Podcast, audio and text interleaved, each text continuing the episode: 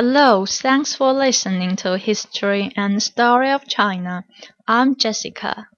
Today I bring you a very interesting story from a book named Xin Xu, which compiled by Liu Xiang, one of the famous Han Dynasty scholars.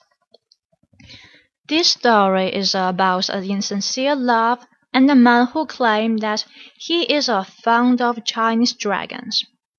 Here we are talking about the Chinese dragon, which are quite different from the dragon in Western culture. Chinese dragons are legendary and honorable animal in Chinese folklore. They are commonly described as a creature having snake-like body with four feet. Some of them dwell in the sky, and some live in the sea or river. They have the power to control the sea, rainfall, and the flood, etc. And the dragon means a lot to Chinese people because this creature is the symbol of power, good luck, success, and strength.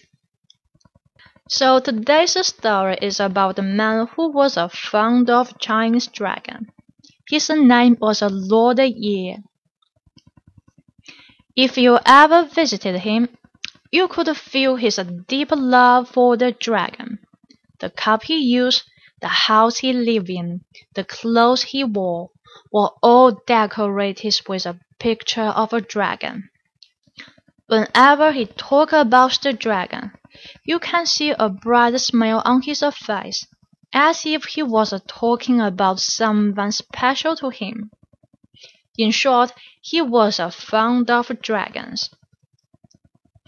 One day a real dragon living in the sky was very pleased to hear the man's passion for him. He wanted to see this big fan personally, so he flew down to the house where the man lived.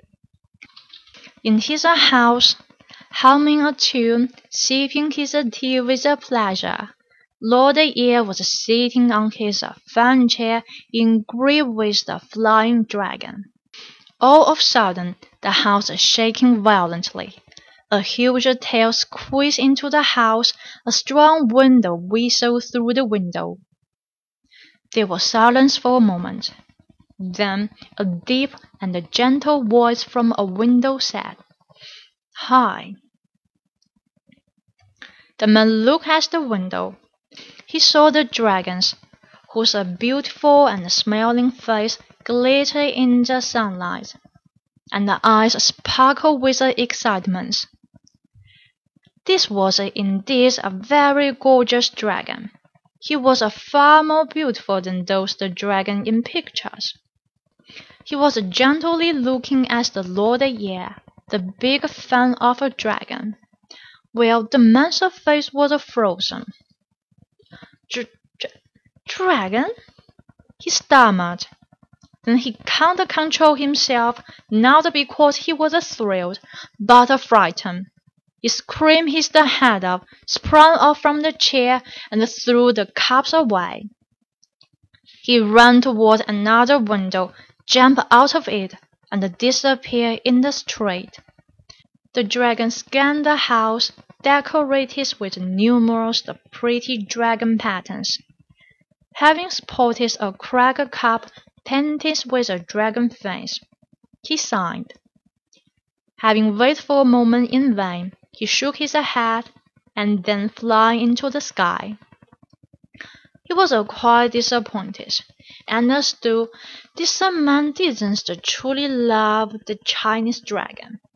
What he really loved and the really cared was those things like the dragon, and what those the dragon pictures symbolized in the society.